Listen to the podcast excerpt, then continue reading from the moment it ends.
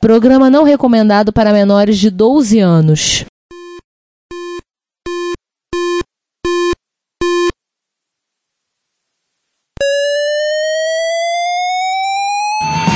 Spectrum 81, Dragon Vic and Oric 1, Commodore 64, Amsterdam and Acorn Electron, cheaper BBC Micro.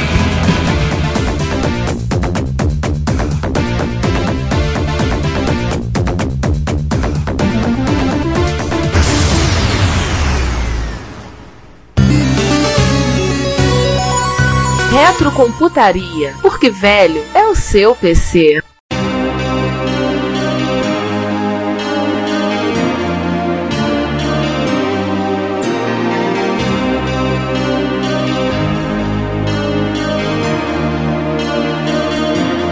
Eu sei de alguns que vai ter gente nos comentários ouvindo, mas vocês não citaram fulano, vocês não citaram cicrano. Tinha que ter falado, falar de BBS sem falar desse cara, não é pra falar. Se a gente tem que mencionar as pessoas que tem assim, a gente tem que falar do Charles Miranda, da Hotline e do Sérgio Mascarenhas da Centroin, né? Que, cara, são monstros também dessa época. Tem muita gente, né, gente? Assim, se for contar a história, aliás, eu devo dizer que eu tinha algum lugar aquele livro que é da CBBS que eu ia até trazer pra me servir de inspiração. Sérgio Galo. Thank you. Sérgio Galo, mas eu não sei onde diabos foi parar a minha cópia. E eu fiquei sem inspiração aqui na gravação. Nossa, se for contar essas histórias, dá um episódio inteiro só disso. Oh. Tinha os míticos encontros de BBS no Leme, cara. Sensacionais. Cara, os míticos encontros no, no sindicato do Chopp do Leme. Isso. Você via aquela pessoa gigante que era o Katia, né? Todo mundo só conhecia aquela molecada da Dragon, da Aga e de todos os outros que estavam em volta aí. E o Cat era, particularmente pro pessoal do Rio, era uma figuraça porque era quem escrevia de BBS no, no Globo. Você tá falando e eu fui catar um negócio, acabei de parar na coluna do Cat. O Cat, aliás, que é o Alberto Teixeira, que a gente gostaria muito de um dia entrevistar nesse podcast. A gente vai cercando os sete lados, né? Já conseguimos falar com gente do Globo, de outros aí. O Cat é um que a gente gostaria muito de poder ter a oportunidade de falar com ele um dia. Não sei o que, que vai sair, se vai ser alguma coisa que preste, mas que seria legal, seria. Cara, vai ser que as entrevistas que a gente vai ligar o microfone e ver o que acontece. Eu não vou achar ruim, pra dizer a verdade. A gente joga meia dúzia de perguntas pra ver se cola, né? É. Eu tenho que agradecer ao Cat porque ele foi influência pra eu comprar meu primeiro disco do Emerson Lake and Palmer.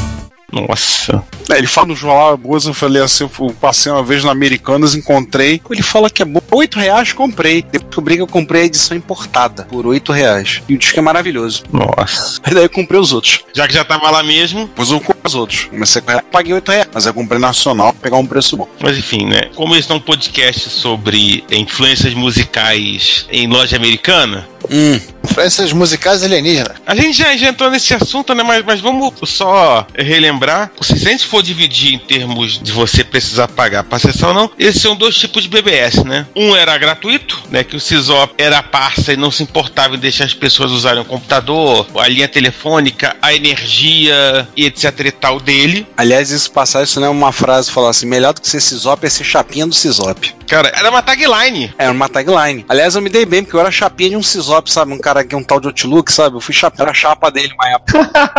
Total. Liberou a área de Juarez pra ele. Ah, eu nem lembro, mas eu, lembro, eu vivi na prática essa afirmação. Então, gente, a Dragon não tinha um Ares, porque a gente tá falando de um HD de 40, cara. Não dava, não. Quem era eu pra ter o Ares? Eu tinha acesso a algumas coisas, mas não dava, né? Ou você instalava coisa ou tinha BBS.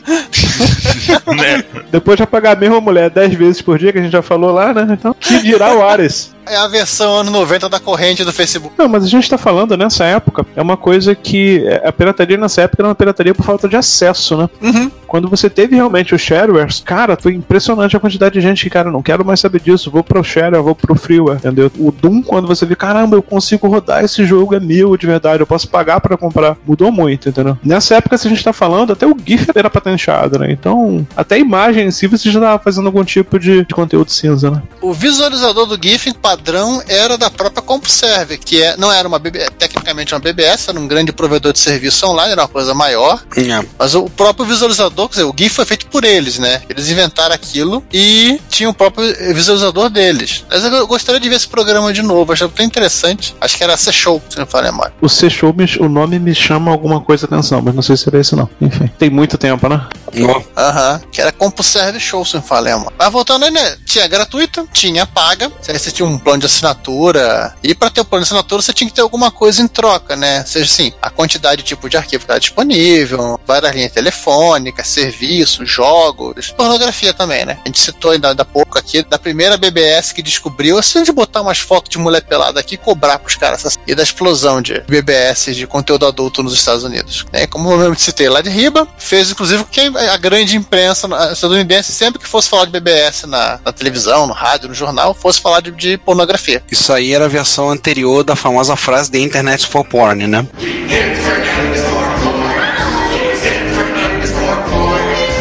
Total. Não, the BBS for porn. A versão anterior, The BBS for Porn. Gente, mas a gente tá falando de imagem e nota que a gente não tá falando nem de GIF animado, né? A gente não tá falando de JPEG, esse, é pré isso tudo. Era GIF, 256 cores, e olha lá. E não tinha vídeo. Oh, E assim, e, e mesmo os GIFs que tinha eram umas coisas assim tão inocentes pro padrão de hoje. Então, a gente tá falando de uma época que, cara, eu acho que a arte da Madonna era capaz de te manter tempo suficiente olhando a, a tela enquanto ele formatava o seu computador, né? Pois é. Tempos modernos.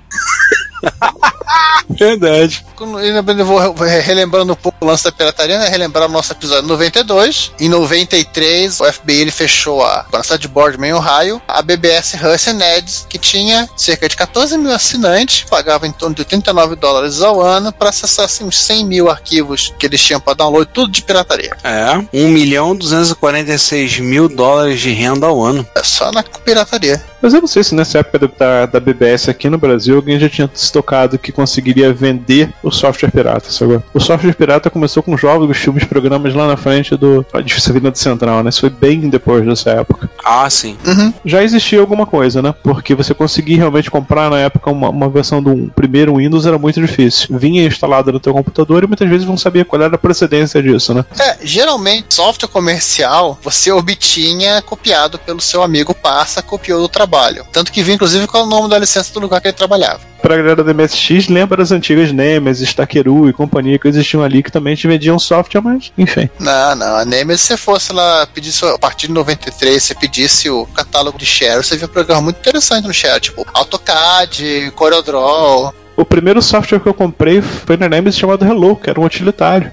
Office, CorelDRAW. Eu lembro disso. Você só chegava lá e falava na encolha, né? Não, tava no catálogo, só, eu só pedi o catálogo. Não era o carinha berrando Corel, Photoshop na tela do prédio, não. Você tinha só que pedir o catálogo. Aí, claro, né, a partir lá do finalzinho da primeira metade da década de 90, né, alguns BBS também começaram a oferecer serviço na internet. Originalmente, assim, uma coisa meio discreta, meio, ó, oferecemos e-mail, acesso aos nets, pode acessar um buffer aqui, um gatezinho básico, e depois evoluindo para o acesso a TCP/IP estrito senso para você fazer o que quisesse. Aliás, uma BBS que eu, eu tinha conta e que virou provedor de acesso, verdade, ela us- usava como provedor de acesso, mas ela tinha parte BBS ainda, que era o Skydome no Rio de Janeiro. Eu cheguei a acessá-lo com o MSX, entrei no modo BBS, eu consegui usar os modos de gate de internet deles, você conseguia ler e-mail por ali, como se fosse uma, uma BBS. Eu consegui, inclusive, baixar um arquivo via FTP a partir deles e transferir pro MSX via Y-Modem. Então, assim, eu posso dizer que eu acessei a internet com o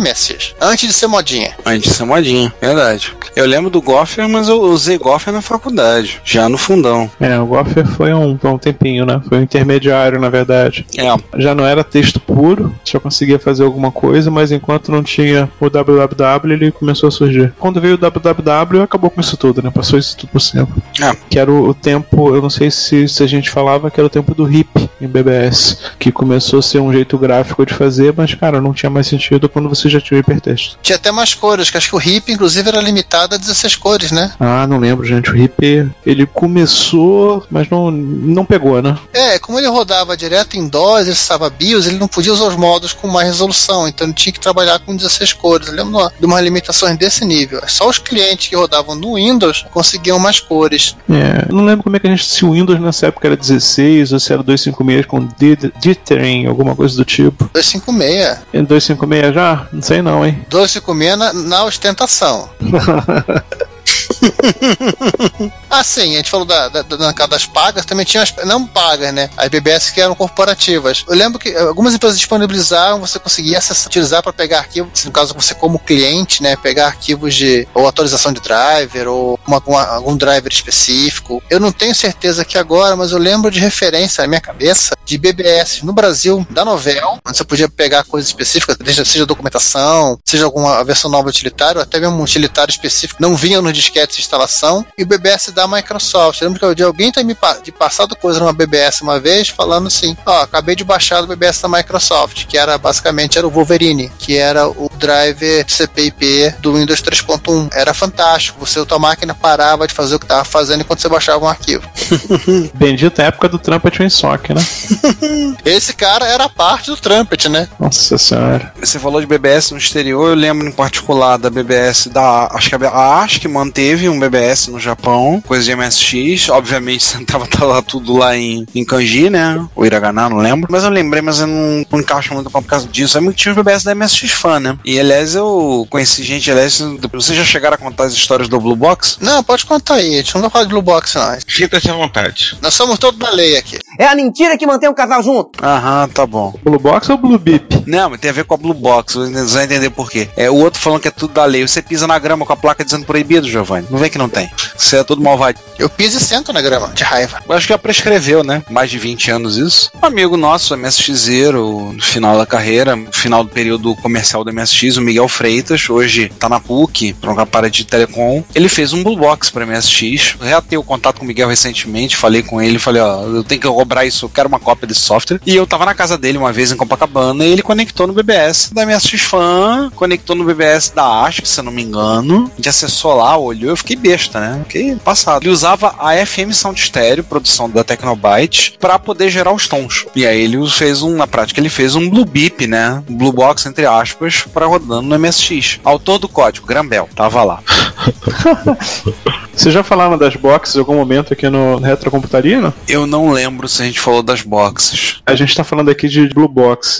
É, na verdade, o que que é essa Blue Box? Na época, a telefonia usava um protocolo chamado SS5, que a sinalização de para você pegar uma linha ou você pular para um tronco era feita no mesmo canal que a voz. Então, se você mandasse 2.400 Hz e depois, depois 2.600 Hz, você conseguia discar a partir do tronco. Então, você conseguia ligar para qualquer lugar do mundo sem pagar absolutamente nada. Isso foi descoberto por aquele gordinho simpático, né? O Steve Wozniak. E não, é- não foi assim uma. Olha, ele descobriu, não. Ele apenas pegou o material da Bell, ou da TT, não lembro a autoria. Acho que foi da AT&T. É, que estava na biblioteca pública. É. Ele pegou, ele começou a ler e viu lá, tava tudo explicando o que, que você precisava fazer. Claro que, de repente, mais que de repente, com essa informação ficou pública, esses manuais sumiram da biblioteca dos Estados Unidos. O mais interessante é que existe o apito de 12.400 e o apito de 2.600 Hz. Então você conseguia fazer isso com apito.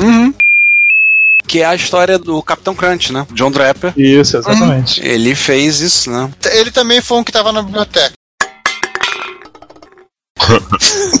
É nesse momento que começa a aparecer as boxes que a gente vê realmente a separação da comunidade que era de, de demos, comunidade de wares e da comunidade dos boards mesmo, entendeu? A comunidade de ware acabou migrando pro Blue Beep para BBS internacionais e começar a fazer alguma coisa do tipo e distribuição de software por caminhos cinzas aí, mas os BBS começaram a cair aqui porque começou a ter internet, começou a ter acesso mais aberto. Não fazia muito sentido. Aliás, eu lembro que assunto corrente na, em alguns fóruns de BBS, por volta de 95, foi quando eu acessei com mais intensidade, era que vira e mexe aparecia um cara perguntando como é que fazia para configurar o Blue eu achei uma coisa, eu fui olhar sobre o Blue na Wikipédia, né? Curiosidade, o Blue o software, né? Ele foi descrito como a ferramenta de phone freaking mais finamente programada. O código dele era em Pascal, foi liberado junto com a versão final, que saiu no dia 1 de abril de 1995. O na Wikipédia em inglês aponta nas referências para um artigo do Carlos Teixeira, que foi publicado no mês passado, dia 5 de setembro de 2019. Blue Beep and Sadness, um artigo dele em inglês, assinado pelo Carlos Alberto Teixeira, que ele fala que, aliás, reza-se a lenda que o Kat era um, foi o único cara que registrou, que ele pagou pelo Blue Beep. Ele pagou pelo direito de não pagar pelas ligações.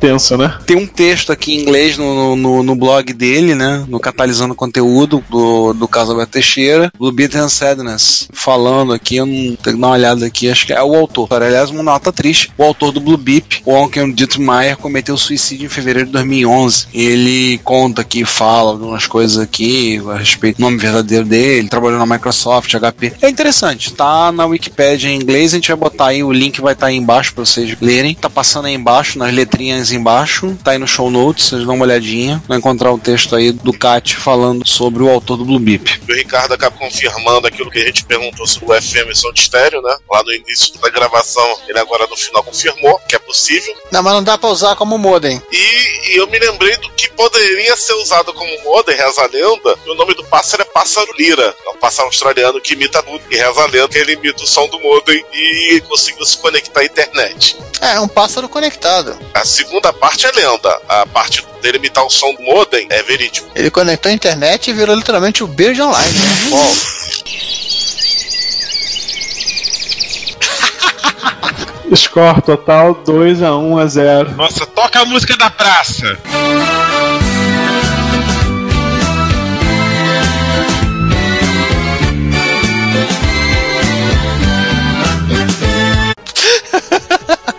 Carlos Alberto, tu tem um cara pra você contratar aí, ó. Eu só quis complementar essa informação do pássaro e o Giovanni chegou e me. Só sei que o pássaro lira ele imita a som de uma câmera, a som de um cocaburra, eu não sei o que é isso. É um passarinho. É outro passarinho. Tipo, é um pardal que te ataca, estamos na Austrália. Alarme de um carro. som de motosserra. Passarinho imitar passarinho não vi vantagem nenhuma. Só trocou modulação. Pois é, 80% dos sons são copiados de, outras espécies que ele. Mas, Outlook, imitar um passarinho que ataca as pessoas no meio da rua é muita trollagem, então tem uma vantagem. Prova que seriam usuários de BBS, então, né? Então, ele começa a imitar o cocaburro, só vê as pessoas correndo. Frequentemente, animais de outras espécies imitadas são totalmente enganadas, ou seja, ele imita até o, até o cocaburra fica bolado com ele. Ele achar que é outro cocaburra, ele sai correndo.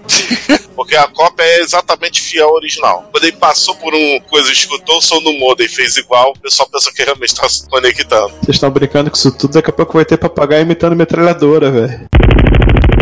Papagaio não, mas esse pássaro consegue fazer isso. Pra variar, na Austrália, onde tem só animal bizarro. Mas como a gente ainda tá tentando falar de tipos de BBS, demos essa grande volta ao mundo, fomos parar na Austrália. Elas teve um episódio sobre a Austrália, computação na Austrália, que eu não lembro agora qual acho que eu tá. O Ricardo é capaz de lembrar. Não, não lembro o número. Tem que olhar. Foi no. Acho que foi em 2017 que a gente gravou. É, o primeiro episódio de 2017, se não é o primeiro ou o segundo. É o segundo, é março. Dos episódios étnicos. Mas voltando na tipagem de BBS, né? Outra atividade, assim, além da, juntar o pessoal, também tinha muita coisa de meio que um serviço social, um serviço comunitário, né? Eu peguei esse exemplo aqui porque foi um exemplo que aparece no documentário do Jesus Scott de novo, no documentário, que é a Gelib, né? Não é a biblioteca do GNU, é a Gay and Lesbian Information Bureau, mantida pelo John Larimore entre 89 e 2001, que literalmente era uma BBS que servia de ponto de encontro, aconselhamento, apoio para toda a população gay e lésbica daquela região, grande região que é a da capital dos Estados Unidos, de Washington DC. Ó, oh, bacana. Inclusive, ele conta no documentário que os caras, como tinha aquela opção de botar mensagem pro Sisop sem dar login, as pessoas escreviam coisa, vou matar você, vou na casa, vou matar você. E ele teve um ano que ele pegou todas essas mensagens e usou como material de incentivo para pedir doação. Olha só as coisas que, que eu recebo aqui. é justo. Simone, solta o quadro aí. Se você quer enviar um comentário crítico, construtivo, elogio ou colaborar com as erratas deste episódio, não hesite, faça. Você pode falar conosco através do Twitter, no usuário arroba retrocomputaria, pelo e-mail retrocomputaria.gmail.com ou colocando comentários no post desse episódio em www.retrocomputaria.com.br. Lembre-se sempre do que dizemos. Seu comentário é o nosso salário. Muito obrigado e nos vemos no próximo podcast. Que isso, rapaz? Isso é maconha, meu. É, o software, nossa, evolução do GBS, ascensão e decadência, né? O software que o Ward Christensen e o Randy Seals criaram, liberaram publicamente, quem quiser só pedir uma cópia, né? Mas até mesmo empresas desenvolveram suas próprias versões, software para gerenciar BBS. Podemos lembrar da Firehawk BBS, do Fernando Carneiro, que ele fez o próprio software, rodava no MSX2 2 mais dele com dois drive disquete e um modem de 300 barra 1275 BBS. Fez porque estava afim de fazer e fez, tinha um BBS rodando a a partir de MSX. Aí, assim, a 400 GBS, código de área da Virgínia, 703, né? Dá pra você ter ideia do período de tempo do ciclo de vida, né? Então tem um gráfico aqui que a gente botou na pauta. Se a gente coloca, eu pedi o, paut, o pauteiro colocou, colocar lá no show notes, é interessante para ver esse gráfico. O crescimento, o pico do BBS é no ano de 88, chegou a perto de 400 BBS. Agora, quando você vai, por exemplo, para 2000, vai para 96, 97, a queda drástica dali para frente, vai desabando e vai quase nada. Parece aquele gráfico do sino, né? Da distribuição normal. Chega nas pontas, o valor é baixíssimo e a ponta no meio aquela incidência grande, digamos assim. Parece o Dedo de Deus, lá em Petrópolis. Não, em Friburgo, né? Teresópolis. Não espalha não, mas na verdade o Dedo de Deus fica em Magé, tá? Isso. Todo mundo diz que é Teresópolis. Quando popularizou a internet, gente, BBS meio que perdeu o sentido, né? Em três anos, puf. Eu lembro que eu usei alguns BBS em tempo de internet, mas alguns via Telnet e nem existem alguns funcionando via internet. A gente vai comentar isso lá pro final, mas cheguei a usar alguns, estão lá, mas hoje em dia é quase uma curiosidade. Muito raro achar. Aí, assim, com a explosão da internet no Brasil, no final de 95 até 2000, perdeu-se de alguns BBS viraram provedores de internet, alguns mudaram, mudaram de ramo, testaram o Mandic, né? É, o Mandic era uma, uma BBS, ela virou um provedor de acesso. Hoje em dia ela é uma empresa de hospedagem e tá virando uma empresa de cloud. É, semana passada eu entrei no site, eu me lembrei e fui ver o site. Aí tá lá, soluções para nuvem, essas coisas. Onde trabalhamos. Agora eles fazem nuvem. Se você procurar no site, eles montam até teu BBS ainda também. Outros, como o Outlook citou, né? O CentroWin virou provedor, o Hotline virou provedor. Os maiores acabaram virando provedores de internet. Acho que já tinham estrutura, né? Já tinham linha, já tinha equipamento. É, naquela explosão que teve da internet, todo mundo queria ter feito um provedor, fazer provedor. Eu, se tivesse condição duro, ferrado do jeito que tava, se eu tivesse condição, eu tinha montado um provedor só pra ganhar dinheiro. Fazia, montava, depois acabava, vendia o provedor pra outro e pronto, ia viver de renda. Teria sido uma, uma boa ideia pra ter feito na época. Mas era um ferrado mesmo, então não fiz isso. Mas assim, vários outros provedores em outros lugares do mundo, né, foram acabaram sendo comprados, provedores, empresas que mantinham o BBS acabaram sendo compradas, outros foram desaparecendo, a coisa foi morrendo. O BBS, nesse intervalo de 96 a 2000, sumiu a maior parte, né? É, houve BBS que foram compradas, assim, assimiladas por indústrias mais, empresas maiores, por conta da carteira de cliente, por exemplo, por conta do nome. Outras foram compradas e fechadas, faliram. As BBS elas chegaram a ensaiar uma entrada no mundo gráfico. Isso é uma coisa que existia para quem era assinante de, do, dos grandes serviços online, que não chegou a ter no Brasil, né? Tipo, era CompuServe, era Prodigy, era América Online. América Online teve. Ah, não, aqui teve como produto de acesso, não como, como serviço online. Eu sei, eu sei. Eu justamente você não deixou completar. Eu teve no Brasil a América Online, aquela bosta. Também. Tecnicamente elas tinham um cliente específico, não era um moldor de terminal, como você usava para passar uma BBS, e que tecnicamente eram até gráficos. A BBS chegaram a, a ter esse tipo de coisa. Eu lembro que eu acessei uma ou duas BBS que eram gráficos. Havia um protocolo específico, um, um, um dos vários, como o caso do RIP, Remote Imaging Protocol. É, mas é, ver mais do que um padrão nunca se conseguiu definir se quando as coisas poderiam se dizer assim, agora vai, né? agora vai definir, veio a web e comeu todo mundo. É, porque não perdeu sentido, né? Acho que o grande lance, na verdade, Pinheiro, foi a usabilidade, né? A gente tá falando para você realmente conseguir mandar um e-mail, na verdade, né? Entre BBS, o formato que você tinha que escrever e o tempo que demorava até esse pacote de e-mail for passar por um hub, para passar por um centro de rede, companhia, eram dias, né? Enquanto na internet, pela conectividade permanente, a gente estava falando de segundos, né? Então não faz sentido. Ah, é. Podemos colocar o permanente entre aspas, é porque eu lembro que em 96 ou 97, Paraguai ainda tinha conexão deles com a, pelo menos a parte de e-mail ainda era UCP. Então demorava pelo menos um dia. Jesus. Tinha um colega no mestrado que era do Peru e a gente reclamava do link que a gente tinha na UF, que era horroroso. Ele virava e falava assim: pra mim tá maravilhoso. Lá na Universidade em Lima é, é muito pior. É, e eles acho que ele não usava o UCP lá. É, são três pombos. Um vai, um volta e o outro fica de controle de erro. Por aí mesmo, por aí mesmo, era pro pacote pro pombo correio. Mas eu lembro do Rancho falar isso, o pessoal reclamar, vocês estão reclamando, lá é muito pior, uma desgraça. Então, a internet matou a BBS com e-mail. Mas, cara, quem matou os arquivos mesmo acho que foi o CD-ROM, hein? Sim. O CD-ROM de share. Total. Acho que não é só CD-ROM, tipo, é compilação de CD-ROM. Pô, cara, meu pai teve aqui em casa, o dia me deu uns, uns encartas, revistas de CD. Tem uso lá pra tua escola, filho? Eu não sei, pai, daí, tá bom. Eu levei lá pra escola. Aí tem um colega de trabalho que olhou assim, um amigo. Caramba, Zé, Pô, essa daqui eu tinha. Tinha. Pô, eu colecionava todos. Eu lembro na época, quando eu entrei na escola, trabalhando lá, ele, ele comprava religiosamente aquelas compilações de CD que vendiam na banca. Tanto que teve Linux que eu peguei dele.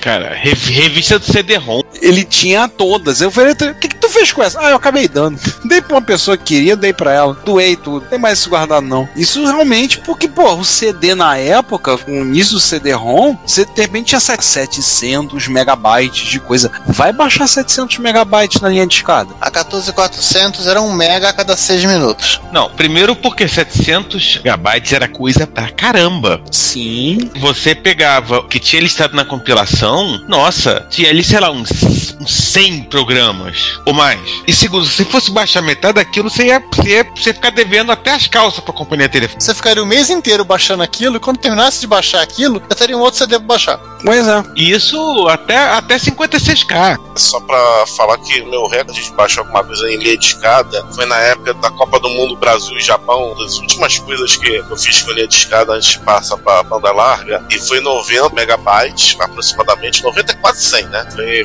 foi na época que foi Copa do Mundo, jogo do Brasil de noite. A conexão tava irreal de tão rápida, os padrões de linha de escada, de baixar isso. Mas ó, foi o, praticamente a, a noite toda. Por acaso foi um anime, foi um dos ovos do Helsing. Meu recorde de download na linha de escada foi baixar um dos ovos do Rurouni Kenshin. Deu quase 400 mega. Eu baixava, pausava pra continuar no outro dia. Acho que eu levei umas três noites pra baixar tudo. baixar que possa ser coisa maior assim, eu também já fiz. Geralmente jogo que era de um CD, eu demorei uns tr- três meses pra passar um jogo de CD. Mas o que eu ia falar é que foi de uma talagada só, assim. Foi recorde de tamanho barra rapidez, ele é de escada. É por isso que eu gostava do Audio Galaxy, você só baixava a música que você queria. Ah, porra, o Audio Galaxy era bom pra caraca, cara. Sim. E no Audio Galaxy você conseguia achar coisas esquisitas, como versões de hinos de países, áudios estranhos, diferentes, engraçados. E eu fazia melhor, eu rodava o cliente do Audio Galaxy na universidade e controlava de casa. Aí eu baixava lá, quando chegava aqui, eu já tinha baixado, eu só ia pra universidade e copiava. No Zip Drive. Não, lá não. Na, na base eu levava, no- não era no Zip, não.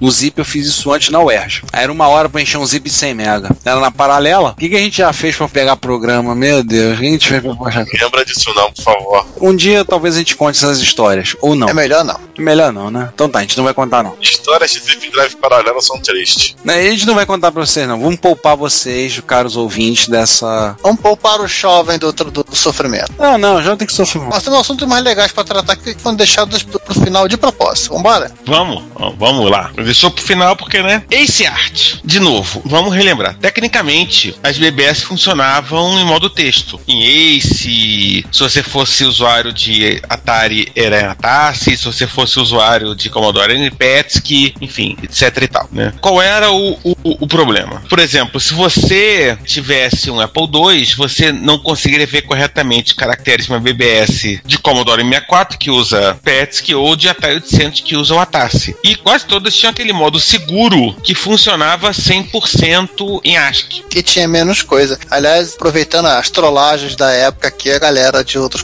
computadores falavam que o pessoal de Apple II só falavam gritando, porque eles só tinham caixa alta nos computadores para digitar. Você sabe que esse negócio de falar gritando é, é comum até hoje, né? Outro dia minha esposa chegou e falou, alguém mandou um negócio pra ela no Facebook, ela virou assim, olha só que absurdo, me manda gritando, olha só, não sabe escrever direito não? Eu falei assim, é, contaminei. Ajudei ela a entender isso. Uhum. O Coco 1 também tinha esse problema, só tinha caixa alta. ZX81 também tinha esse problema, só tinha caixa alta. Não, mas a galera do Commodore 64 da Atari queria zoar a galera do Apple II. Você não tem essa parte da trollagem, né? Ah, claro. Aliás, tem, aproveitar que eu tô falando de trollagem, tem uma, uma- umas histórias de, por exemplo, BBS que funcionava numa loja que dentro de uma amiga. E a galera que literalmente ia lá e desligava. Tem a história de um sujeito, tinha um moleque de 16 anos que era o Cisop dessa BBS. E alguém passou lá e roubou a bolinha, a esfera do mouse. E o cara postou uma mensagem, gente, por favor, quem roubou a bolinha do mouse, por favor, devolva, tô conseguindo trabalhar aqui. Pô, gente, roubar a bolinha do mouse é maldade. Cara, roubar a bolinha do mouse foi a primeira coisa que os meus alunos aprendiam na escola de montagem e manutenção em termos práticos. A coisa era a tal ponto que a gente passou a passar cola nos mouses, colar a tampinha. Aí como é que você limpava o mouse, limpava os roletes? Desmontava o mouse, soltava os parafusos, desmontava o mouse e limpava os roletes. Era mais fácil passar cola na mão do aluno. É, mas era mais- um pouco mais complicado depois que a gente ia fazer com o mouse, que aí tem que colar o mouse na mão do aluno, não sei. A gente tem até hoje na no laboratório de montagem e manutenção guardado um cestinho com bolinhas de mouse, que a gente salvou daquela época. A gente tinha bolinhas extras, por causa tinha aluno que tinha essa coisa de roubar a bolinha do mouse. E pra que eles usavam isso? Não sei, porque nem pra jogar bola de gude presta, né? Se, é, se tirar a capa de borracha, fica interessante. É uma, uma bilha de metal, né? É bom pra jogar, né? Quebra tudo que é bola jogar bolinha de gude, né? Aham. Se você tiver uma tiradeira, dá pra fazer coisa muito legal. Ou posso usar isso em cabeça de aluno, né? Uhum. Vocês sabem que eu, eu sempre falo, né? O aluno é o espécime mais próximo do ser humano que existe. Não é ser humano, é muito próximo, mas não é. Mas isso não é um podcast pra falar de bolinha de mouse, é pra falar de hardware, né, de montagem e manutenção. Então, esse hábito do ASCII Art, isso é uma coisa que vem lá desde o tempo do pessoal do Telégrafo, que mandava mensagem durante feriado, então mandava alguma coisa. Então, ninguém tava mandando telegrama, então mandava algumas mensagens, algumas coisinhas lá. Nem que fosse pra fazer durante o período do Natal, dizer, é pra ver ou pra comer? É, acho que arte eu lembro do meu pai trazendo de casa, né, que trabalhava no grande porte, trazer algumas coisas, uns desenhos lá aqui, imagem de Jesus, uma cruz, lá do mainframe. Então, isso já não surgiu no mainframe, surgiu com a galera do Telégrafo. Pois é, caramba. Isso é mais antigo que eu pensava. Depois padronizou os BBS, padronizaram em torno da, da página de código 437 do IBM PC. E aí, posteriormente, com os códigos de controle do padrão ANSI. Que aí você poderia controlar o cursor, as cores na tela. E escrever em letra preta com fundo preto pra sacanear o Sisop. Ou, é, em tese ficou mais fácil. O problema é desenhar na tela, né? Aí quem desenhava era o emulador de terminal. E aí você passou a ter BBS no ANSI, né? Já com, com cores, com desenhos um pouco mais rebuscados. É porque assim, a BBS ela te dava uma, navegação por menu, né? 1, 2, 3, 4, A, B. E o que, que o pessoal fazia? O pessoal, assim, padrãozão era, era escolha essa opção. E aí o pessoal, pra melhorar um pouco a apresentação, começou a fazer desenho, começou a adicionar coisa. E aquela mania do ser humano, daqui a pouco começou a ter gente que especializou em fazer desenho. E essa gente começou a especializar, se juntou com outras pessoas, fazer um grupo de, de artistas de gráficos e de ANSI e por aí vai. Seguindo aquele mesmo caminho que foi o. Quando a gente falou da Democine, do pessoal que começou a colocar telas de animação no software que craqueava e depois de um tempo parou de, de craquear o software fazer a tela. Aqui no caso também. Os caras pararam de fazer menu e opção para BBS para fazer simplesmente fazer o desenho puro simplesmente. E na verdade era um grande desafio, né? Porque se a gente está falando em programas daquele tamanho, grande parte era realmente procedural. Você não tinha como fazer, era realmente você tinha que fazer código para fazer o que você queria no tempo. Uhum. E as BBS de crackers gostavam de colocar essas telas para chamar a atenção. Ah, sim, sim. Isso aí é até um pouco depois. Vocês lembram a gente quando começou a usar Linux? Eu, César, Giovanni, tinha aquele programa Linux Logo, lembram? Uhum. Desenhava o pinguim em ASCII Art. Ah, Você logava no Linux, abria, tava aquele desenho lá. Eu lembro do Linux Logo com o logo da Debian e de outros, e como com pinguim. Era ASCII Art posteriormente até o período do BBS. E essa galera que literalmente formou grupos de desenhistas de ASCII Art, Art acabaram evoluindo para gente que faz ilustração pura e simplesmente. E de vez em quando o cara posta um outro ASCII Art. Aliás, tem um link aqui, é um, um desenhista de ARC Art, né? E o cara tem uma série de, não tutoriais, mas uma explicação de como eram as coisas, como funcionava. Achei bem mais interessante. É bem melhor ele explicar do que a gente ficar fingindo que isso aqui que tá explicando. Ó, ele tem no site, tem uma área de galerias de arte, lista de galerias, e a segunda opção tem ASCII Nudes. Uma coleção de 100 imagens em ASCII de garotas nuas. Olha, BBS for porn. BBS for porn. sempre foi, ou não? Uhum. Bom, já que a gente falou de ASCII, vamos agora falar bem rapidinho de Fidonet, já que a gente vai. Nem plata, a gente vai falar melhor em outro momento. A gente falou do fóssil, né? Então não custa nada dar uma esticada nesse assunto, porque também faz parte das BBS. Sim, sim. No ano da graça de 1983, Tom Jennings começou a escrever um software de BBS que veio se tornar o FIDO BBS. Fio de quem? FIDO BBS. FIDO, nome muito, aliás, é, curiosamente, é muito comum para cachorro nos Estados Unidos, né? Chama cachorro de FIDO. Aí surgiu a primeira FIDO na região de São Francisco e depois em Baltimore a segunda FIDO, administrada pelo John Madil. E aí eles pensaram assim, pô, a gente podia trocar mensagens entre si, a gente podia interligar os BBS, sendo que uma na costa leste uma na costa oeste. Vamos fazer alguma coisa disso. Em 1984, criaram a Fidonet e aí a coisa começou a crescer, né? Outros BBS começaram a associar. Em agosto de 84 tinham 30 BBS, no mês seguinte tinham 50, no ano seguinte, no início do ano já estavam com 160, e aí eles, em 84, agosto de 84, eles já tinham automatizado o sistema de gerenciamento dos nós da Fidonet. Que era uma folha. Era uma folha de papel? Era uma folha de papel colada na parede. Em algum momento você virou um arquivo zip chamado Nodelist, que era baixado uma vez por semana. Mas originalmente era um papel na parede. É, mas só podia ter 250 nós na, na rede, né? Uhum. E aí eles começaram a mudar, criando as regiões, sub-regiões, né? Isso a partir de 12 de junho de 85. E aí com isso eles começaram a se expandir e a Fidonet espalhou-se por todo o planeta, né? O Tom Jennings conta uma história de que ele, assim, de repente começaram um monte de russos a falar com ele, tirando dúvida, dando sugestão. O que esse povo tá fazendo aqui? Era a Fidonet tinha entrado na Rússia. Na época que ainda tinha na- o bloqueio, na era a União Soviética, né? Não, e, e quando era União Soviética, acho que em 91, 92, quando a- a- a- isso, isso começou a acontecer. As pessoas trocavam, bem, demorava alguns dias pra fazer isso, né? Tinham sistemas de concentradores de mensagens que mandavam de uma vez só, mas ainda assim era era uma coisa su- revolucionária pra época. Você mandar uma mensagem, programa de computador, essa, programa de- essa coisa chegar no outro canto do planeta. Ah, era uma coisa realmente revolucionária, né? Falando aqui da América do Sul, que é a zona 4 da FIDO, ela chegou, acho que foi em 87, pela, aqui, pela Wikipedia, pelo Pablo Clima, que foi ativo durante muito tempo na FIDO. E, cara, apesar do, do pessoal aqui do Brasil reclamar, ele é argentino, né? Então começou lá 4, o iníciozinho lá, 4800 alguma coisa é, é Brasil, 4802 Rio de Janeiro. Eu tinha feito uma lista. 813 eu acho que é interior de São Paulo, 801 é São Paulo, 804 é Minas Gerais, 800 é Paraná, 6 é Rio de Catarina, e aí vai. E a FIDO tem uma coisa interessante, se você olhar, ela não respeita bem a, a ordem numérica, né? Então 80 é, é Rio de Janeiro, 800 também é Rio de Janeiro, entendeu?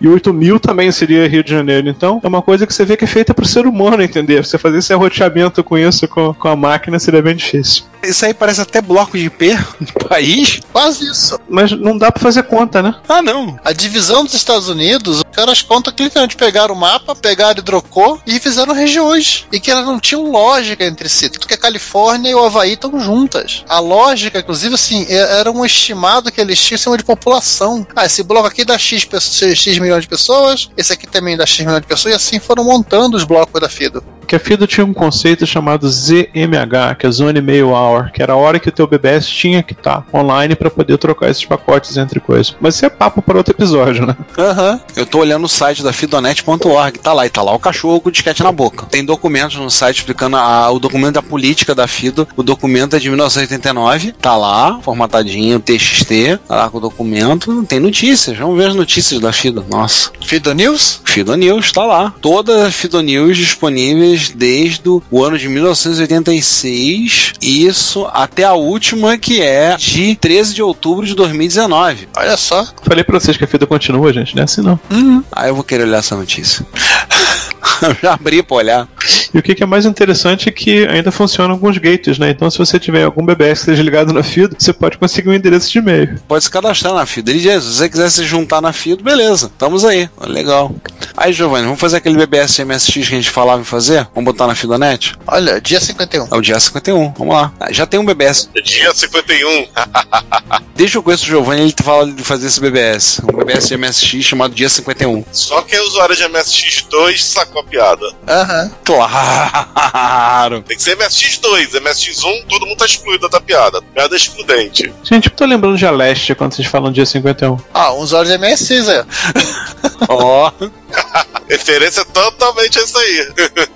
Detalhe, tem o histórico no site, dá pra você ver o histórico dos nós da Fidonet. Sim, eu vou fazer um scrap disso daqui a pouco. Não pra esse episódio. Eu chutei aqui, números aqui, achei um BBS aqui, o número foi de um BBS na Ilha do Governador, em 1990, saiu saiu em 1991. Em 1992, um outro BBS no Leblon assumiu e saiu em 1995. Aí em 1997, um BBS em São Cristóvão, no Rio de Janeiro, assumiu e tempo depois não tem a data que ele saiu. Tô chutando os números. Ô, Tilo, qual era o número do Dragon mesmo, do teu BBS mesmo? 4802/8. Tá lá, 1992 até 1995. Bota aí 4802/73. Saturnus Orbit 6, depois em 96 foi removido em 98, entrou de volta em 2002, foi removido em 2002 mesmo, agosto até novembro. Tá no ar hoje como 4801-193, do mítico Flávio Bessa. Sim, tá aqui, Flávio Bessa. Pelo que eu tô vendo, os números não tem muito padrão, né? Não, mas Então, 4 é América Latina, 80 é Brasil. Então, qualquer coisa que comece com 80 é Brasil, 802 pode ser, por exemplo, Rio de Janeiro na época, agora passou pra ser tudo, acho que tá tudo embaixo de Recife, se não me engano. 4801-193 tá aqui. Entrou em operação em 2009, eh, saiu em 2013, entrou em 2017, saiu em 2018, entrou logo depois, no mês seguinte, em 2018. A última entrada tá em 18 de julho de 2018. Tá ativo, Titãs Orbit BBS, do Flávio Bessa. E tem um site. E tá no ar, hein, gente? Entrei ontem. Tá no ar, tá funcionando. Pro teu net. Sem internet. É. Então eu queria pedir a atenção de todos. Se você quer ouvir esse podcast ou outros episódios a partir do YouTube, nós temos um canal www.youtube.retrocomputaria. Lá temos os episódios colocados e temos também playlist separado para os episódios do Retro Computaria, Retro Hits, Retro Besteiras, Repórter Retro. Eventualmente, alguns vídeos estarão sendo colocados lá. Como vocês sabem, nós somos melhores em áudio do que vídeo, mas vídeos relacionados a eventos de retrocomputação e outros assuntos relacionados estarão disponíveis no nosso canal. Não deixe de assinar. Não deixe de ouvir o Retrocomputaria e pedimos, compartilhe, conversa com seus amigos, apresente o podcast. Obrigado. Mas acabou o programa já, então não vai dar tempo de falar. Já que entramos nessa categoria de curiosidade, vamos seguir na nossa vida de curiosidade? Vamos. Quer dizer que em Chicago, desde o ano de 2003, se comemora no dia 16 de fevereiro o dia da BBS. Olha, o dia de falar ok pro Cisop. É o dia pra dar um tchauzinho pro Cisop. Agradecer a ele pelos bons serviços prestados. Ah, legal isso, hein? Pelo menos alguma coisa útil, né? Um dia não seja um feriado, mas pelo menos uma referência útil, né? É, temos que agora brigar para que isso seja um feriado, para todo qualquer Cisop que no dia 16 de fevereiro eu possa entrar no bar e pedir uma cerveja de graça. Apoio totalmente. Viu? Quiser se divertir numa aventura de que simula um pouco o funcionamento de uma BBS, em 2010 a Christine Love ela liberou um jogo chamado Digital, a Love Story. É uma visual novel, né? Disponível para Linux, Mac OS e Windows. Ela roda no Henpai, que é uma, um framework para desenvolver visual novel. Tem muita coisa de, de anime, inclusive. E é um jogo que, sim, você simula uma navegação de BBS que você literalmente está tentando descobrir conspirações, cometer fraude telefônica e também se apaixonar. Tem todo um visual de amiga, para quem gosta de amiga, e basicamente você joga acessando BBS. Ah? Você lê mensagens, responde, você pega número de, de BBS, instala dialers que vão te ligar com outras BBS e por aí vai. Te permite cometer fraude eletrônica, né? É claro, mas é, é do jogo, no jogo pode. É a graça, né? Manter a graça. É, não, criança, vocês não vão preso, não se preocupe. E citado diversas vezes neste episódio, gravado entre os anos de 2001 e 2004, mas lançado em 2005, né, porque teve todo o trampo de edição pelo próprio Jason Scott, o BBS The Documentary, distribuído originalmente na forma de três DVDs, ou seja, oito episódios, em torno de 45 minutos cada um. Infelizmente, ele está esgotado, você não vai poder comprar, mas vale a pena a lembrança de que você pode comprar o Cast Lamb, que acho que ainda tem. E se você quiser assistir mesmo assim, ele está disponível em todas as suas partes lá no Internet Archive. Também tá no YouTube, vale lembrar. É, num bloco de oito episódios de uma vez só, né? É dar quatro horas e tanto. Uhum. Bom, pra você for fazer um Rio São Paulo de busão, você vai assistindo. Aproveite o 4G do Cometa.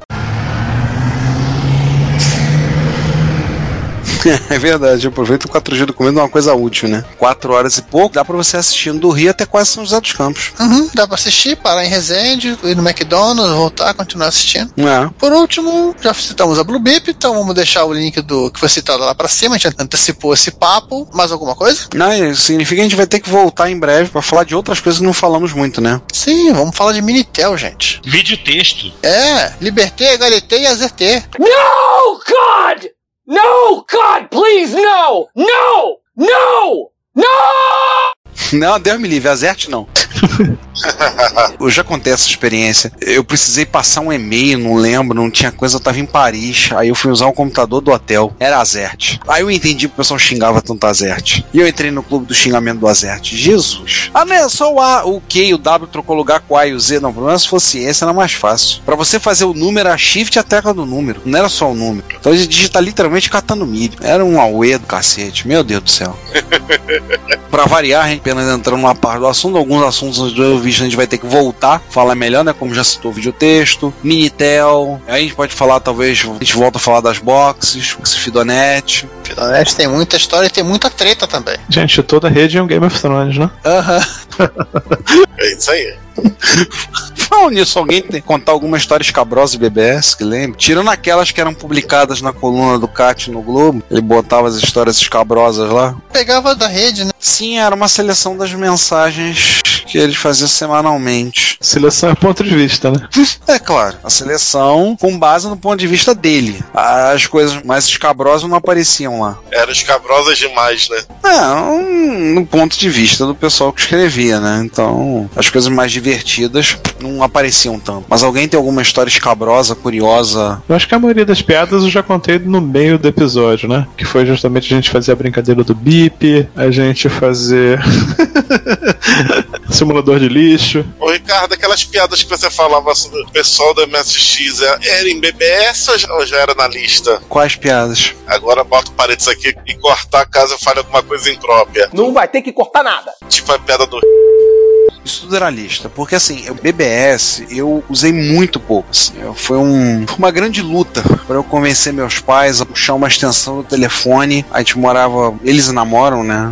Nessa altura, numa casa de dois andares. Tudo bem, eles estão se mudando e vão para uma outra casa menor também de dois andares. Não vai dar pra fugir muito. O importante é ter dois andares. O terreno é pequeno. Ah, tá. Aí, assim, foi uma guerra para convencer, uma luta muito grande de anos com meu pai para convencer ele a puxar uma extensão do telefone pro escritório dele, para aí a gente conseguir poder botar e eu consegui convencer a botar um modem no computador para poder usar BBS. Então, assim, eu usei BBS, eu vi as coisas do BBS, eu ficava babando, doido para usar BBS, mas não conseguia. Eu só vim usar no final do período, 93, 94, comecei a usar e usei um pouco, aí logo depois, mas já tava começando a explodir a internet, usando a internet na faculdade, tudo assim. Então, assim, eu peguei assim, de leve, assim, BBS. Usei um pouco do BBS via Telnet, tinha um BBS no Nordeste que eu usava via Telnet, ainda na época dos anos 90, esqueci o nome. É, Eu sei que tem uma senha que eu usava lá pra entrar e eu uso essa senha em algumas coisas até hoje. E usei muito pouco de lá pra cá. Entrei alguns BBS via Telnet pra mostrar com o MSX já bem mais recentemente com placa de rede e tudo. Aí acessei o BBS o espanhol, o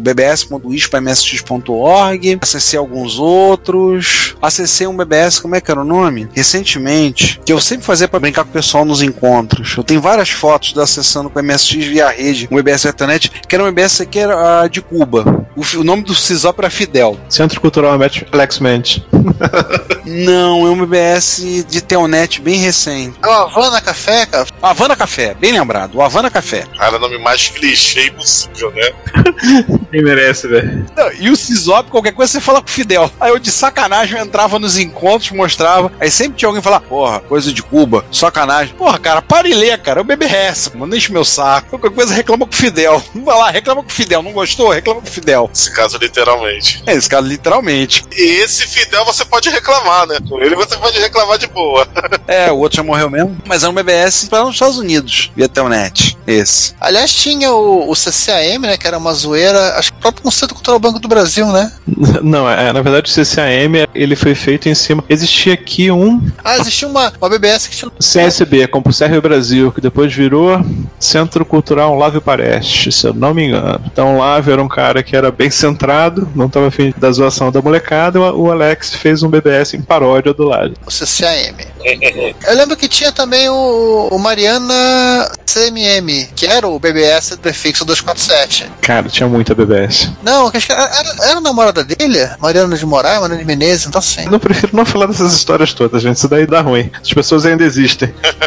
Vai ter gente falando aí embaixo. Alguém vai falar, então não podemos fazer. Mas a gente pode moderar. Existem grupos ainda de Facebook que a gente fala com a galera de BBS. Essa galera toda existe e tá, de uma certa forma, ainda trolando. Elas estão vivas construtivas. Isso. Só que agora são homens e mulheres de meia idade, casados com filhos. E que continuam trollando. Sim, mas o clima continua, entendeu? Você, a gente tem uma, tem uma trollagem fortíssima, coisas extremamente inapropriadas para um podcast de família. Você não viu nada.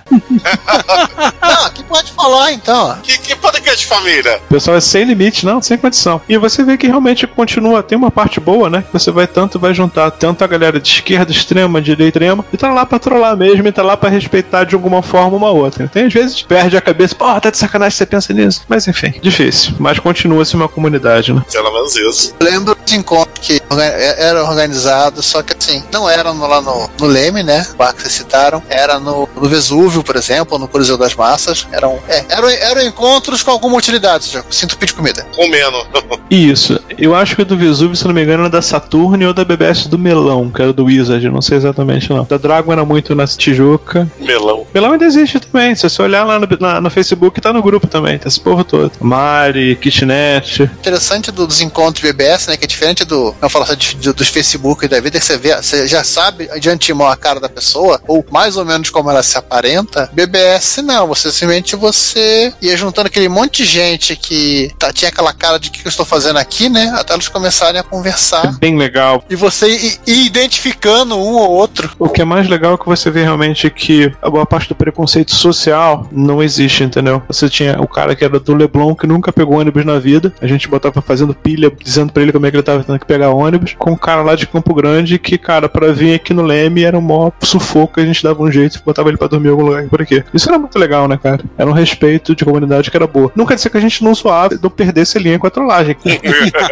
claro que fazia isso, mas. Muito bacana. Pena que eu também fui no mesmo caso do Ricardo, de ter pego no finalzinho. Mas, gente, olha, vocês ainda podem entrar, o encontros ainda ocorrem, entendeu? Vocês só tem que estar prontos para ter essa, essa visão de, do politicamente incorreto. Tá pronto para ter tua visão política disputada por outras pessoas, digamos assim. E vale tudo, né? Tem tantos. A gente tem na comunidade gente que eles são aqueles agnósticos, são os ateus fortíssimos, e gente que é diácono. Então, Caraca.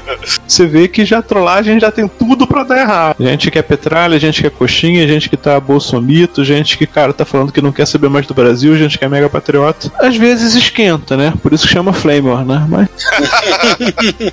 a grande maioria já tem amizade que pode ir presa, né, cara? Então. No documentário do Jason, ele conta assim dos Flame Wars, principalmente do Flame War de máquina, do moleque que tá na loja de computadores pra comprar um Atari e chega um outro cara do- de, que usa, usa Commodore 64 e começa assim a falar pro cara não compra, você aparece um segundo que é usuário de Atari, não, você tem que comprar um Atari mesmo, daqui a pouco assim os dois começam a discutir, era um cara de BBS, e o moleque que tava lá pra ver o computador some, deixa os dois malucos discutindo. Ah, cara, mas Flame War de máquina é clássico. Flame War de Spectra, Flame War de MSX, Flame War de Amiga, Flame War de Apple 2. Essas quatro comunidades também se pegavam fortemente na pancadaria no BBS, com certeza. Cara, assim, existia Flame War de QWK contra Blue Wave. que é uma coisa completamente sem sentido, porque o Blue Wave é muito melhor. Cara, gente, a gente não falou que era PWK? Tendo nada disso, cara. Olha só, eu só vou falar uma coisa. Essa pessoa que tava defendendo o Blue Wave falou que tinha um Apple e um MSX, entendeu? Então já se perdeu há muito tempo quando saiu do MSX, cara. O computador tem que ter três letras. Ó, isso só pra lembrar, Luiz, esse que falou é o Giovanni, tá? João sou eu. Valeu, João. Eu sou o João, eu não, eu não tenho nada a ver com o Wave. Outro João. Eu também não, eu nunca não tentei, cara, porque eu sou muito fã da comunidade, né? De você conversar com as pessoas, você realmente conhecer essas pessoas que não têm uma a mesma realidade que você. Nessa época eu tava morando em Sepetiba, cara. Então, no fim do mundo, literalmente. Tinha tio que tinha casa lá. 317, cara, o ramal lá. Lá não dá. Lá é 300 BBS. Não, não, F, F, no mundo não. O mundo tinha acabado bem antes. É, eu tinha um tio que tinha casa lá. A praia cavava antes da casa dele chegar. o mundo tinha acabado em Guaratiba. É, três quarteirões e o mundo tinha acabado. E vocês veem que nesse momento tá todo mundo se aproveitando do fato de ser um podcast de família, né, cara? e tá pronta, quase no nível de BBS, cara. Tamo junto lá. Olha, eu vou falar uma coisa sobre Sepetiba que já era chato pra caramba. Pegar TV, peguei TV pegava mal pra caramba lá. Infelizmente não podia levar meu MSX lá pra casa da minha tia em Sepetiba, ela não deixava ligar a TV dela. Salvava é que tinha um fliperamazinho fudeba ali na beira da praia, vou botar um aspas na palavra praia. Mas na época era praia ainda, gente. Enquanto, enquanto não existiu o, o porto, mas eu já tô até. Sepetiba é um manguezal, né? Então quando você for ver, realmente era lama, mas era lama de mangue. Agora se perdeu um pouquinho, né? Era da época do MSX mesmo, que, que a minha tia tinha entre 88 até 90. 86 a, a 90. Era essa época de MSX mesmo que ela tinha, cara. Até no- 91. Acho que o pessoal ia pra, ia pra Ilha da Madeira, né? Ia pro vizinho pra pegar praia. Então, era nessa época mesmo do, do MSX que eu ia. Lá é que tinha as, as máquinas de fliperama, as primeiras que eu vi na vida Forte 2. Cara, Sepetiba era. Aliás, diga-se de passagem, só do Rio vai lembrar que toda a área que era antiga Cetel, que era praticamente toda a Zona Oeste, nossa, era da choque de monstro ali, você conseguiu uma conexão que prestasse. Isso, então. Não, César, Cetel e até Vila da Penha. A Vila da Penha era Cetel? É tipo, da, da rua daqui pra cá é Cetel, daqui pra lá é Telerge. Era, a Vila da Penha já era um Cetel. E era uma coisa muito louca, porque a Penha ficava na da Telerge e a Vila da Penha, que é o bar vizinho, ficava na Cetel. Cada uma tinha sua lista telefônica, né? Nessa época, o jeito politicamente incorreto era dizer que Rio de Janeiro era uma Disneylândia cercada por túneis, né? Porque depois do túnel acabou. Vamos falar de Fidonet, gente. Tava tão bonito. Esse bando de paternista! Mas o, o que que importa nesse negócio, entendeu? A gente tá falando em, em mais ou menos final de década de 80. Você conseguia juntar o suburbano, o rico, o branco, o negro, o gay, o hétero, todo mundo ali junto, entendeu? E conseguir falar alguma coisa independente desse- desses preconceitos todos que existiriam no outro caso, que seriam muito mais fortes ainda pra gente estar falando dessa época. Né? Então, cara, sensacional. Exatamente. Isso é uma coisa realmente impressionante. Aliás, agora, só to- se tocando aqui, porque ajudar para as pessoas que não são do Rio de Janeiro, nós estamos zoando Sepetiba, é assim, imagine que o Rio de Janeiro é um grande retângulo, tá? O canto inferior direito seria é a área mais central da cidade. Sepetiba é no canto oposto. Deixa eu colocar aqui num jeito mais fácil. Acho que boa parte da galera que tá ouvindo aqui já ouviu falar numa música do J Quest chamada Ônibusfobia, que diz Jacarepaguá longe pra caramba. Jacarepaguá se eu tiver de carro. Jacarepaguá se eu tiver na barra. Senão não vou nem se amado, yeah. Sepetiba é duas vezes mais longe que Jacarepaguá. Não tô brincando. Protesto. O jacarezinho aqui protesta. É longe mesmo. Fazer? Tá, Jacarepaguá só não é longe de Jacarepaguá, é de Caxias. Não é porque você pegar o Caxias Freguesia, né? Ele, ele vai em dobra.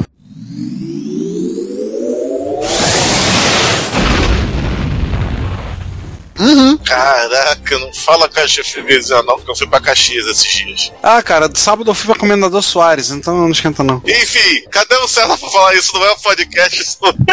Isso não é um podcast sobre viagem pelo subúrbio, região metropolitana. Cara, esse não é um podcast so- sobre excursões a lugares longe pra caramba do Rio de Janeiro. Boa. Mas porque a gente não citou 940, Madureira Ramos via borda da galáxia. Não, via caminho mais comprido, é mais fácil falar assim. Porra da galáxia não é o cavrinho mais sofrido? É o que eu sempre falo. 940, onde é que ele passa? Qualquer ponto do Rio de Janeiro. Espera um pouco que ele vai passar. Se não passar, você pega o 606, solta no próximo ponto que tá tranquilo. Tá o próximo lá. que não existe mais 606, né? Outro número agora, mas enfim. Campinas tem duas linhas de ônibus chamadas Interbairro. Tecnicamente ligam dois shoppings que estão um do lado do outro. Só que eles fazem pelo caminho mais comprido, tá? Seria tipo falar Nova América Norte Shopping via Jacarepaguá. E o itinerário é em estrela. Isso é sério. Ele vai num lugar, ele volta pelo mesmo lugar. Gente, eu tenho pena de quem vai editar esse episódio. Coitado do Ricardo. Ricardo, Obrigado.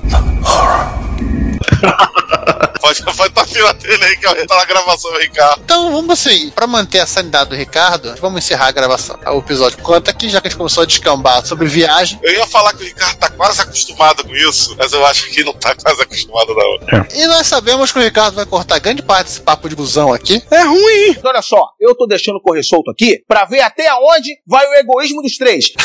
Ele vai jogar isso no final do ano. Gente, deixa eu fazer uma pergunta importantíssima pra vocês. Eu queria fazer só uma pergunta aqui pra vocês, importantíssima, já que eu tô como convidado hoje. Zanak ou Aleste? O problema é esse. A leste. Zanak. Eu tenho cartucho original. Não, a mesma assim, a leste. Não, a Leste é bom pra cacete, mas eu acho pelo Zanak porque eu, eu consegui um Zanak. Aliás, a leste 2. E o meu Zanak veio de Dubai. Beleza, Ricardo, para de tirar onda com teu Zanak. A leste 2 é melhor. Foi mal a ele.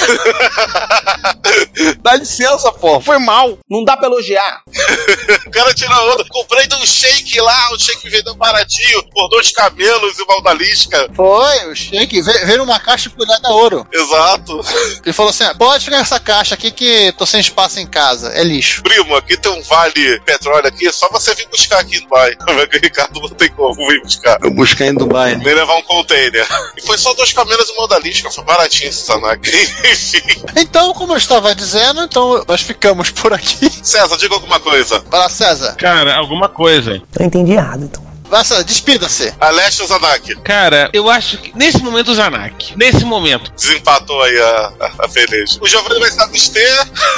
e aí, isso. Ah, vá. Astro Marine Corpus.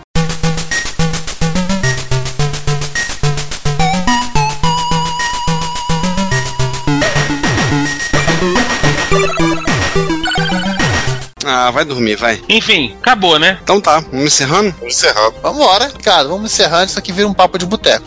Não é não? Já virou faz tempo. Só que tá todo mundo sem bebida aqui. Minha água acabou, inclusive. A minha nem chegou ainda. É, minha água também acabou, mas. Então vamos começar, vamos fazer as despedidas então? Vai lá, despida-se. Primeiramente, vamos agradecer aqui ao Luiz, tio Luke. Obrigado por me receberem aqui, gente. Muito legal falar com vocês. Prazer imenso. E a gente tem que dizer uma coisa, que o teu tio Luke não é aquele programa famoso da Microsoft, não é? Como é que se escreve? OTI Liucaé, como se pronuncia? Exatamente. Como tá escrito aqui, ó. É, só que o nosso ouvinte ele não tá vendo. Ele, ele vai ter que ler mesmo no show notes. É, acontece. Então, é como tá escrito no show note aí, pô. No show notes. Mas valeu, muito obrigado aí por ter gravado pela gente, por ter compartilhado essas experiências dessa era valiosíssima, dessa época que foi muito bacana, dos BBS no Brasil. Valeu mesmo. Valeu, obrigado aí de novo por me ter por aqui. E prazer imenso meu. Bom, a gente volta no, no próximo episódio. Não sei o que, que vai falar, Giovanni. Opa, Aquela DOR com gerador de pautas você conseguiu colocar pra funcionar? mais ou menos. Eu acho que começou a aparecer uma imagem, acho que da Madonna aqui. Eu tô esperando até ela ele acabar de rodar pra ver o que aconteceu.